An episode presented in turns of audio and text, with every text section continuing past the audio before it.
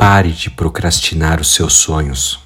Da série Uma Vida com Propósitos, a palavra de Deus nos diz no livro de Efésios, capítulo 5, versículos 15 e 16. Tenha cuidado como você age. São dias difíceis. Não seja tolo, seja sábio. Aproveite ao máximo todas as oportunidades que você tem para fazer o bem. Todos nós temos um sonho. Talvez você o tenha desde criança. Talvez tenha chegado até você mais recentemente. Desejos, vontades e até ambições fazem parte da vida de cada pessoa. Você pode até ter escondido isso dentro de você por um tempo, em algum lugar aí, mas a verdade é que todos nós temos sonhos, planos.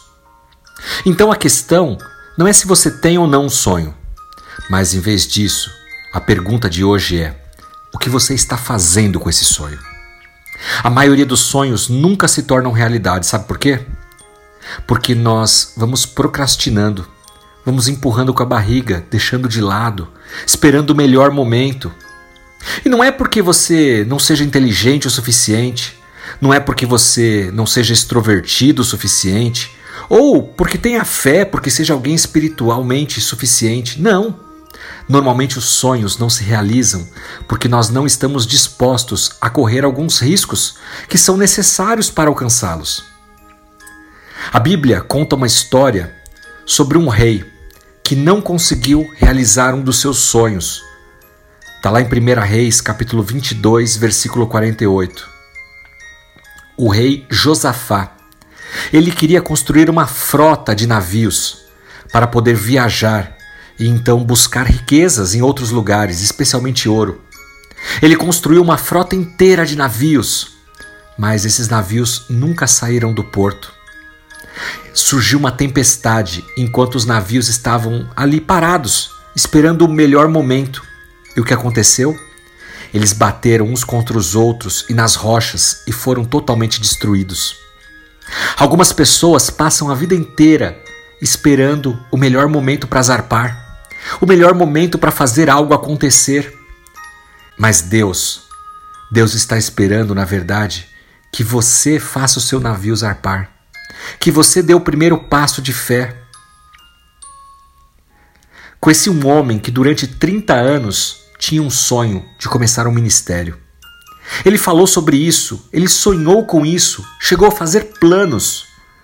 Ele passou muito tempo no sonho, mas nunca se arriscou a de fato fazê-lo acontecer. Ele nunca tirou seu navio do porto. E por conta disso, seu navio morreu. Seu sonho morreu com ele. O antídoto da Bíblia para esse tipo de procrastinação é simples. Vá lá e faça. A Bíblia diz: tenha cuidado como você age. Nós vivemos dias difíceis, é verdade. Não devemos ser tolos pelo contrário, devemos ser sábios e aproveitar ao máximo as oportunidades que nós temos para fazer o bem. A Bíblia exorta também que nós devemos aproveitar o momento e agir agora. Viver com sonhos não realizados é uma tragédia. Os navios não são feitos para ficarem parados nos portos. Os aviões não são feitos para ficar parados no hangar. Eles foram feitos para zarpar, para decolar.